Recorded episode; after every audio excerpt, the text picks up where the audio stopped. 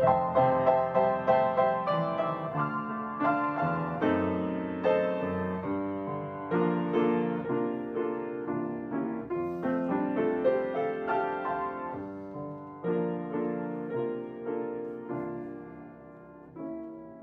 buen día para todos. Hoy es lunes 8 de agosto, entrando ya de lleno a la semana, a trabajar todos.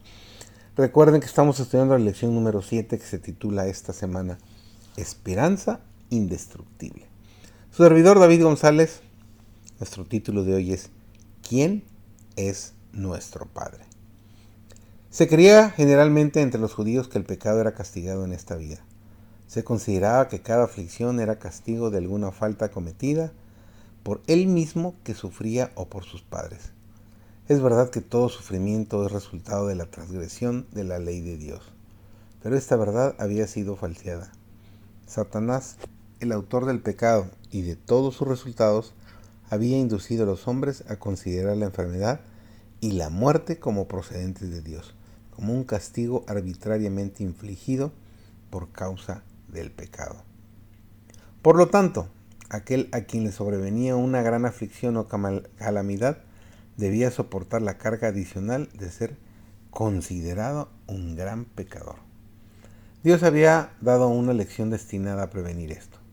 La historia de Job había mostrado que el sufrimiento es infligido por Satanás, pero que Dios predomina sobre él con fines de misericordia. Pero Israel no entendía la lección. Al rechazar a Cristo, los judíos repetían el mismo error por el cual Dios había reprobado a los amigos de Job.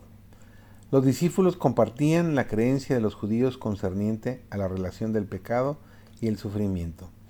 Al corregir Jesús el error, no explicó la causa de la aflicción del hombre, sino que les dijo cuál sería el resultado.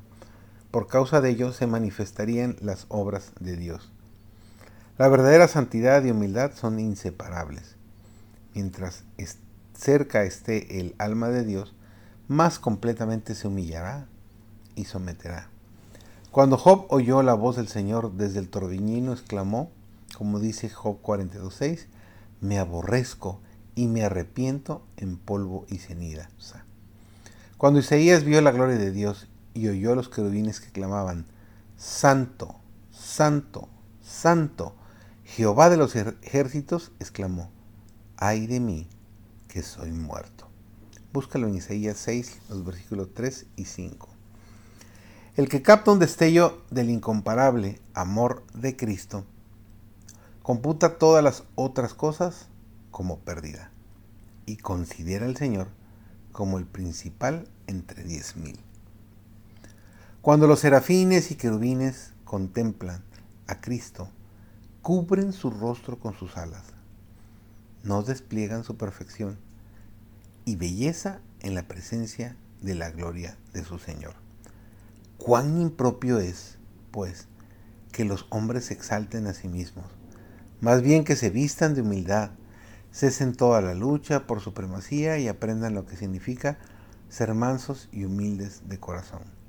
El que contempla la gloria de Dios y su infinito amor, tendrá una visión humilde de sí mismo, pero a contemplar el carácter de Dios será transformado a su imagen. Que Dios te permita tener un maravilloso día